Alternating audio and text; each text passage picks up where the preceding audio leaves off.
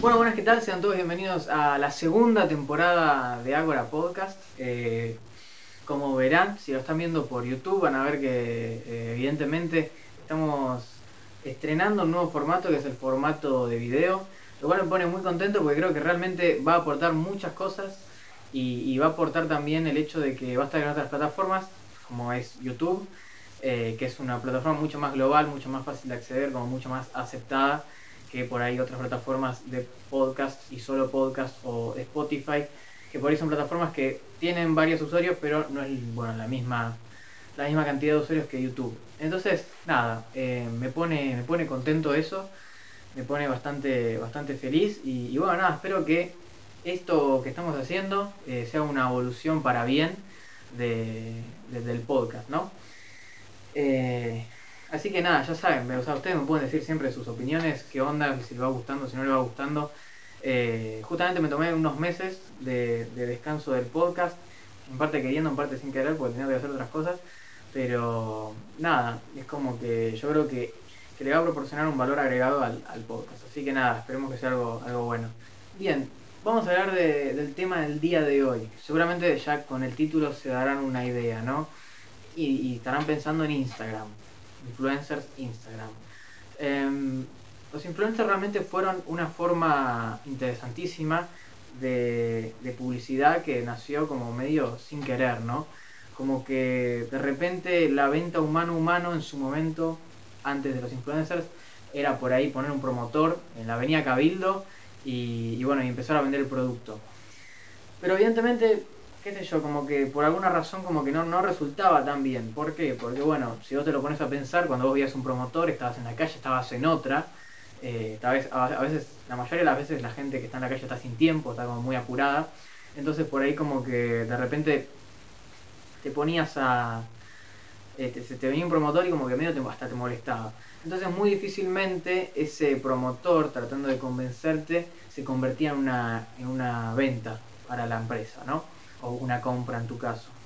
Eso bueno, principalmente por cosas creo que son evidentes de analizar, que pueden ser en parte, por ejemplo, pueden ser en parte, por ejemplo, el hecho de que, de que bueno, que vos no tenías confianza con esa persona, eh, como que era una persona X, sin sentido, eh, o sin valor en tu vida.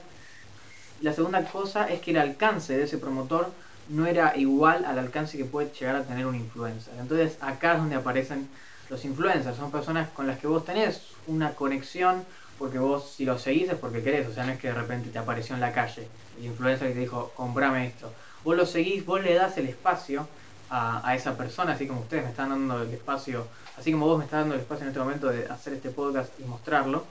eh, vos elegís qué contenido ves, eso es lo, lo bueno. Entonces, vos al elegir qué contenidos es, eh, sos como, como que ya estás eh, más predispuesto a, ver lo que te puede proponer ese influencer. En este caso puede ser, por ejemplo, no sé, la venta de un agua mineral, ¿no? Eh, no es lo mismo un promotor que te ofrezca agua mineral cuando vos estás en la calle, estás en otra y que no querés ese promotor tal vez a ver las stories porque vos entraste a las, a las stories y bueno, porque vos decidiste seguir a ese usuario. Entonces, como que los influencers eh, superaron a los promotores o la venta humano-humano o la, la venta de un vendedor, en ese sentido la superó ampliamente. ¿Por qué? Porque vos tenías confianza y vos tenías la decisión de consumir ese contenido. Y la segunda, la que dijimos, era el alcance. Un promotor tiene el alcance de las personas que puede interceptar por la avenida Cabildo en un día. En cambio, el, el influencer tiene un alcance que, bueno, varía de según cuánta gente ve las historias, pero que más o menos puede llegar a ser, no sé, de 10.000 a 50.000 personas, lo cual es un montón de gente. Y, y no, no, la empresa no tiene que desplegar muchos gastos en, por ejemplo, dar pruebas gratuitas o, bueno, poner la persona en cuestión ahí, poner tal vez un puesto, sino que simplemente tiene que enviar los productos, pagarle o no, o hacer un canje, como normalmente se suele hacer en Instagram, y bueno, y simplemente eh, y simplemente esperar a que, a que el, influencer haga la, la acción publicitaria y bueno, pase lo que pase, ¿no? Eh, y bueno, y probablemente esas dos cosas en las que gana el influencer hacen que probablemente la, la, conversión a venta o la conversión a compra de tu parte sea mucho mayor, porque vos estás viendo a alguien que te gusta, porque vos elegiste y que tiene mucho más alcance, entonces evidentemente la conversión a venta para la empresa es mucho más factible, mucho más eh, probable. Pero bueno, esas son cosas de marketing y creo que son obvias también, como uno se da cuenta, como cuando, cuando te venden una cosa o cuando cómo te la venden, y bueno, y obviamente la empresa y más que nada los agentes de comunicación se dan cuenta de ese tipo de cosas. Pero bueno, hoy no, estamos, no vamos a hablar sobre campañas de publicidad, aunque un poco sí, pero no, eh, sino que vamos a hablar justamente de los influencers. Eh, este valor publicitario que, tenían, que tienen los influencers a día de hoy en Instagram, o en un montón de plataformas más, pero vamos a centrarnos en Instagram, eh, hace que evidentemente mucha gente trabaje eh, alrededor o con influencers de Instagram y obviamente un montón de gente trabaja de influencers de Instagram. Eh, y bueno, y yo creo que en ese campo ganaron la venta humano-humano. O al menos así era hasta ahora, porque eso es de lo que quiero hablar el día de hoy. una influencer que en realidad no existe. Su nombre es Lil Miquela, es una chica de California, Estados Unidos, con eh, ya casi 3 millones, no, 3 millones de seguidores, la última vez que vi su perfil. Y, bueno, sencillamente, según su biografía, es un robot. ¿No? Evidentemente, si estás acostumbrado a, ver animaciones, ya sea porque juegas videojuegos o, o porque veas películas con efectos especiales, o si te pones detalladamente a ver, eh, te das cuenta que es una animación. Si lo ves de reojo, no, no parece, parece que es una persona real. Pero en realidad no, en realidad es un usuario de Instagram, una cuenta de Instagram que relata la historia de Miquela, que es una, una chica, eh, que bueno, una chica modelo que tiene todos los rasgos humanos, pero que en realidad no es humana, no es real, no es de carne y hueso, digamos. Y en su momento, cuando apareció Lil Miquela, eh, generó mucha controversia, había mucha gente que decía que sí, que era real, hay otra gente que decía que evidentemente no era real, eh, y esa controversia continuó por bastante tiempo hasta que los propios creadores eh, aparecieron y dijeron, bueno, no, sí, nosotros somos los creadores de Lil Miquela. Bueno, Lil Miquela fue creada, cuando, o sea, por mucho tiempo no se sabía por quién había sido creada, pero bueno, luego unos meses luego de esa controversia de que había un una cuenta en Instagram posteando fotos como si fuera una persona real y en realidad era un robot o era un personaje de animación. Eh, después de todo ese tiempo en el que la gente no sabía nada, eh, dos personas se hicieron cargo de la creación de Lil Miquela, que son Trevor McFedres y Sara DeCoe, eh, los cuales los dos trabajan en, bueno, uno es CEO de la startup tecnológica Brad. Brad es una empresa de robótica aplicada al marketing, una idea completamente innovadora, ¿no? Eh, y a principios de año recibió 125 millones de dólares eh, en, una, en una ronda de financiación, en una ronda de inversores, le dieron 125 millones de dólares para que justamente Brad siga con este tipo de proyectos como, como los de Lee Miquela. Y bueno, y como que medio suena bastante raro, pero como que ellos dos son los, los responsables de la creación de este personaje llamado Lil Miquela. Eh, bueno, obviamente toda esta controversia, toda esta cosa rara, esta cosa novedosa y extraña, hizo que eh, Lil Miquela, o al menos la cuenta de Lil Miquela, crezca bastante en muy poco tiempo, llegando a casi 100.000 seguidores en menos de un año. Eh, y bueno, toda esa, esa masa de gente que la seguía, ya sea para bien, para mal, porque tenía dudas, porque la amaban, porque la odiaban, porque realmente había sentimientos encontrados con Lil Miquela, hizo que obviamente eh, tenga una repercusión importante y que se empiecen a acercar ciertas personas eh, hacia Lil Miquela. Obviamente, probablemente mucha gente de medio de comunicación eh, o, agentes de ciertas celebridades dijeron, mira, esto está bueno, está como racing up, está como subiendo en la escala y, estaría bueno. Entonces por eso es que estuvo con varios famosos como Diplo, Millie Bobby Brown, y, Rosalía, o sea, súper pegada a Lil Miquela, y sí, estuvo con ellos, o sea, estuvo y no estuvo al mismo tiempo porque no existe, pero bueno, estuvo con, ellos. Eh, también fue entrevistada en varios medios importantes como BuzzFeed y The Guardian, The Guardian que es uno de los eh, diarios británicos, uno de los diarios británicos más importantes. Y bueno, justamente eh, el hecho de, todo este revuelo, de, como que ya era una figura pública Lil Miquela, era una figura pública y es una figura pública que no existe, eh, hizo que muchas marcas se acercaran y justamente, no sé si llegué a mencionarlo, pero ella es modelo. Eh, y acá está el, kit de la cuestión. Eh, hizo una, entre todas las, las, colaboraciones con marcas que hizo, bueno, la más importante es una que hizo para Prada y Calvin Klein con Bella Hadid, que es una de las mejores modelos del mundo. Y, bueno, llegó a, o sea, llegó a hacer cosas como modelo increíbles que probablemente muchas modelos reales y de carne y hueso eh, no llegarían en tan poco tiempo como lo hizo Lil Miquela por la novedad que es. Eh, pero bueno, no se quedó ahí, no se quedó en, ser una, celebridad más, una figura pública y en, y en ser una modelo muy exitosa, porque la realidad es que lo es a día de hoy, eh, sino que en agosto de 2017 sacó su primer álbum, primer álbum su primer sencillo, que se llama Not Mine, es un tema llamado Not Mine, eh, y que, o sea, la primera vez, el primer tema que saca ella ya eh, fue cubierto por Billboard, es decir, Billboard dijo, mira, Lil Miquela sacó una canción, y es prácticamente imposible que un artista por, en su primera canción ya sea mencionado por Billboard. Bueno, cuando se introdujo al mundo de la música, eh, uno de sus creadores, que es Tremor McFedres, que también él es DJ, Llegó a comparar a Lil Miquela con el proyecto musical de Gorilas o con Hatsune Miku, que lo mencionamos en uno de los primeros episodios de este podcast. Eh, creo que en el episodio 2, Entretenimiento del Futuro se llama, si lo quieren ver. Eh, y bueno, y, y nada, y ya empezaba como de alguna manera a ser una personalidad pública que eh, tenía varios talentos, o sea, es decir, prácticamente que cubría todos los lugares que se le podrían, que debería cubrir un, influencer, ¿no? El estilo musical, el estilo de la moda y, bueno, el hecho de estar con otras celebridades. Y, no, no, estaba con eh, Pepe de acá a la esquina, estaba con Millie Bobby Brown o Rosalía.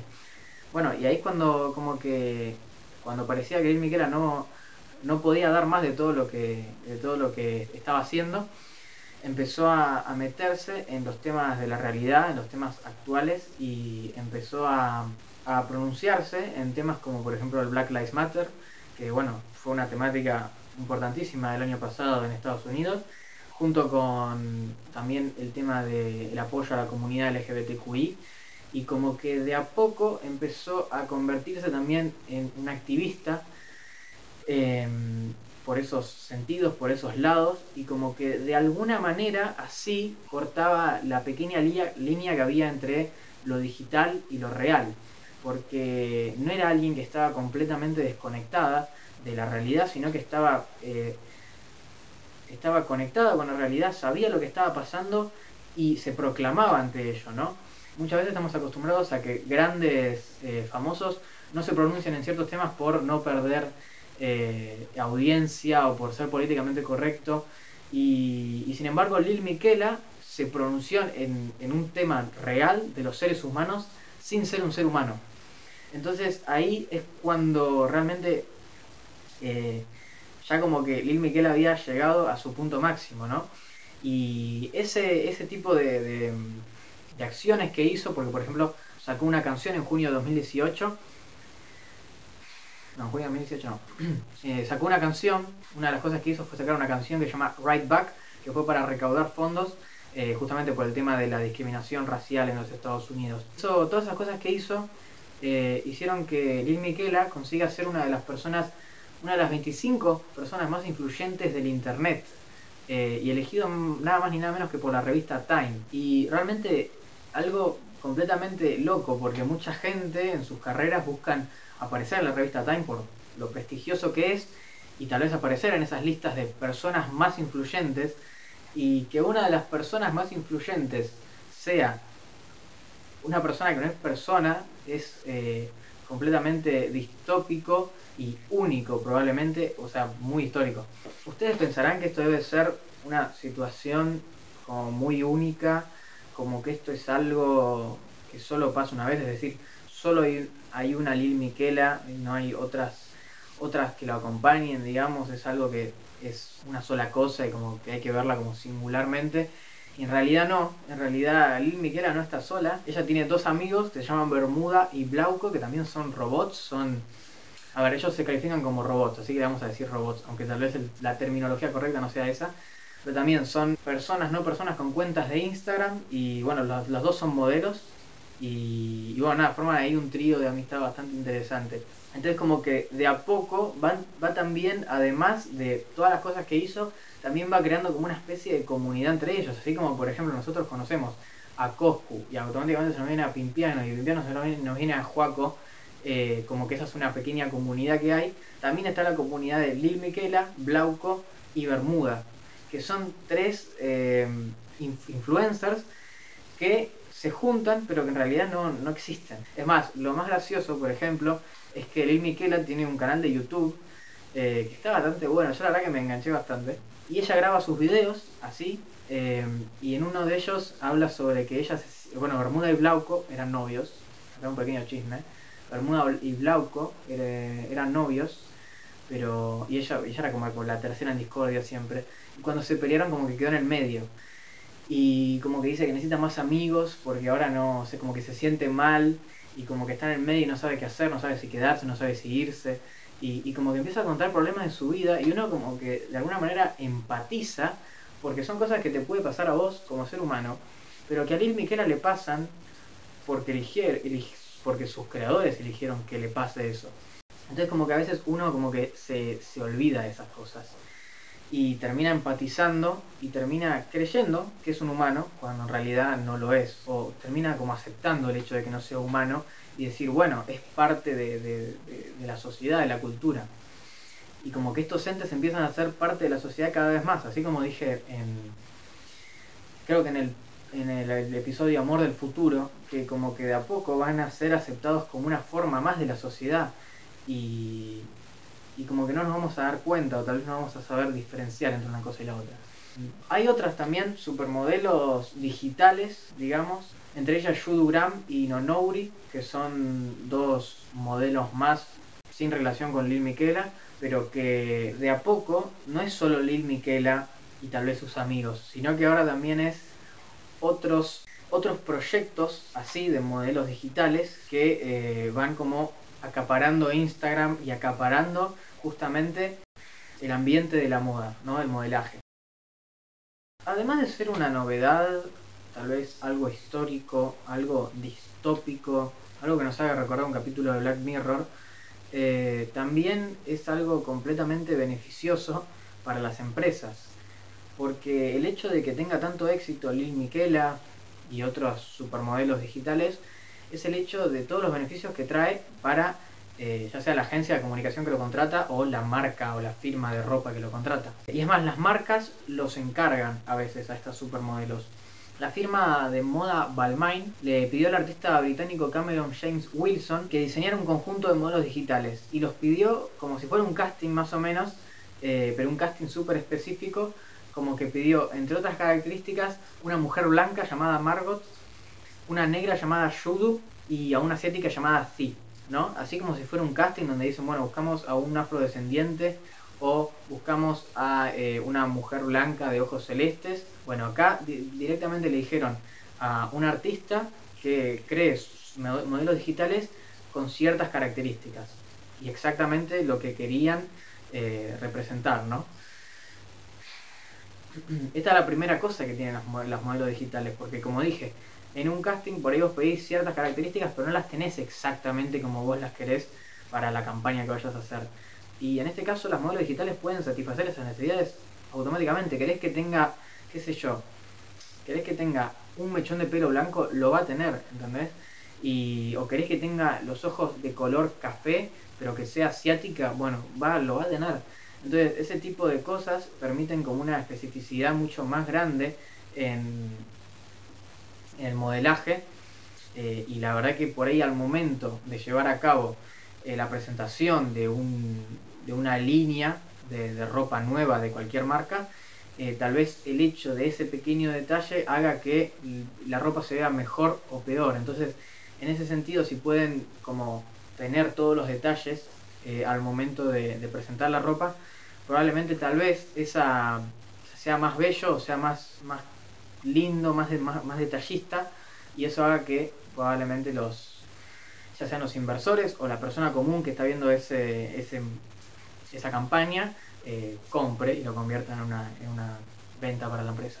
Otra de, las, de los beneficios que trae este tipo de, modelos digitales, según las propias empresas, es el hecho de que ellos pueden medir mucho más el tipo de contenido que se hace.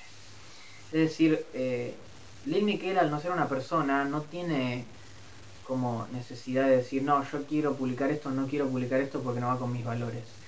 O lo quiero publicar pero de cierta manera. O el simple hecho de, cómo toma un ángulo en, una story, por ejemplo, todo eso está completamente medido. Eh, cualquier cosa que haga Lil Miquela o una supermodelo digital está exactamente pensada por bastantes cerebros para estar seguro de que va a aumentar el engagement, digamos. O sea, cada post, cada story, cada cosa que hace Lili Miquela está pensada exactamente para justamente eh, generar más enganche de la gente y bueno, y ser probablemente muchísimo más eficientes que una persona normal. Una persona normal por ahí a veces no se levanta de ánimo para subir un post a las 8 de la noche porque el algoritmo te lo dice. Eh, o al menos no hacerlo todos los días. Y por ahí tiene como esa irregularidad humana, ese, ese, esa cosa que no, llega a la perfección por el simple hecho de que somos humanos.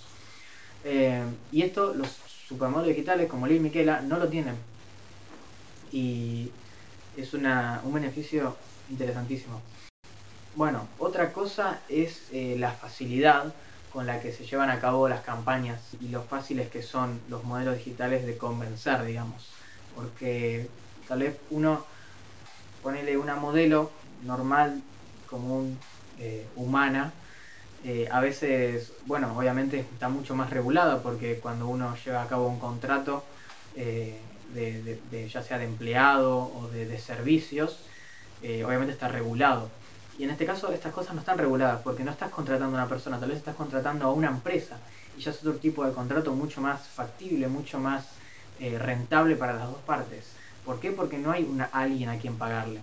Están las dos empresas y están haciendo, eh, están trabajando entre ellas, pero no hay a quien pagarle, no hay que darle eh, una comisión alta por ser tal modelo, por tener tal nombre, ¿no? Obviamente se compra el producto, se compra Lid Miquela, pero se puede utilizar todo lo que quieras, porque por ahí la modelo puede grabar un comercial en un día. ¿Por qué? Porque hay un montón de, escenas y se va repitiendo hasta que quede perfecto, porque está el error humano.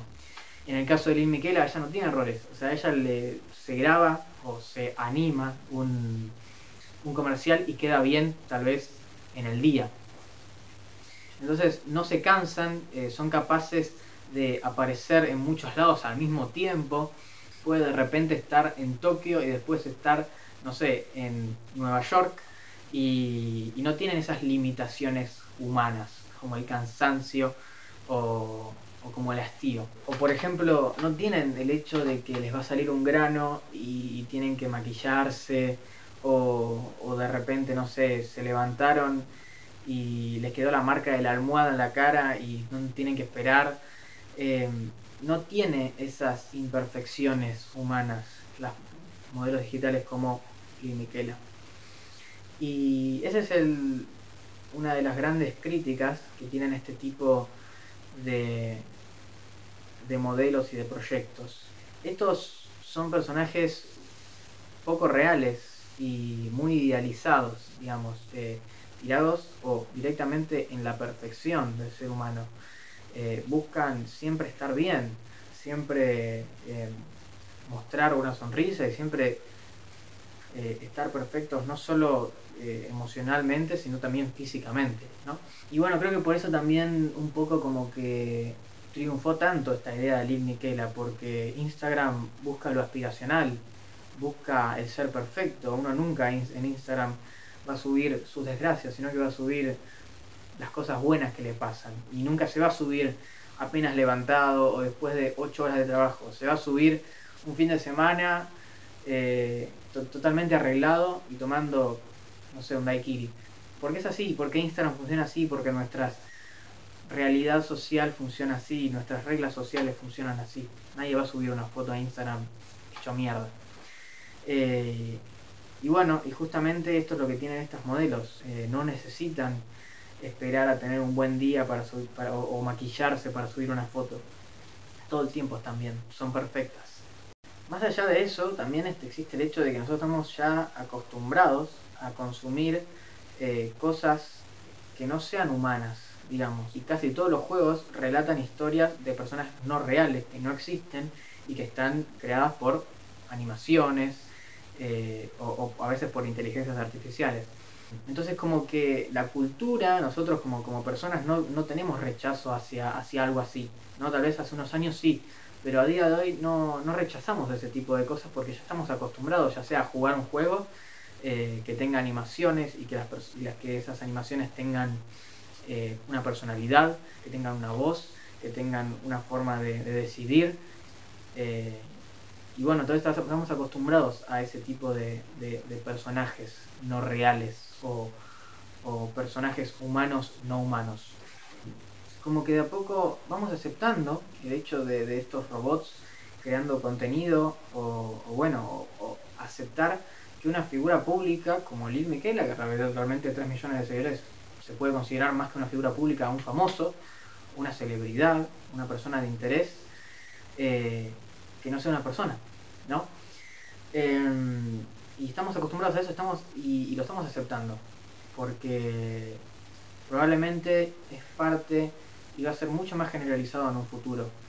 Eso quiere decir que en un futuro, para mí, va a haber... Em, va a ser algo mucho más común, que ya sea en la televisión, en Instagram o en una película, veamos a celebridades que en realidad no existen. Por ejemplo, no sé, sale una película nueva de Adam Sandler y una de las actrices es Lil Miquela.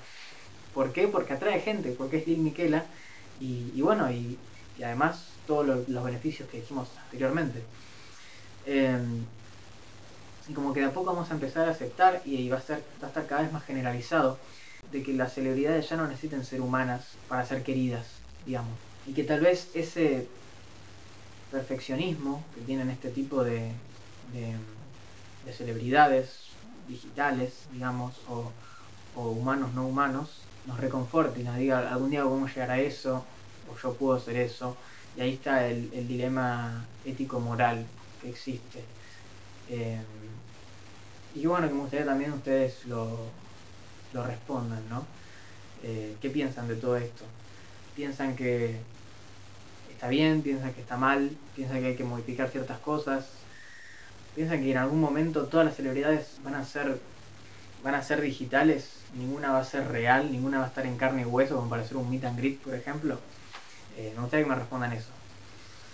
Eh, esperemos que todavía no, hagan podcasters digitales porque si no me voy a quedar sin, sin laburo, digamos. Pero eh, me gustaría que me, me digan qué piensan. Muchas gracias por escucharme. Esto fue Agora Podcast.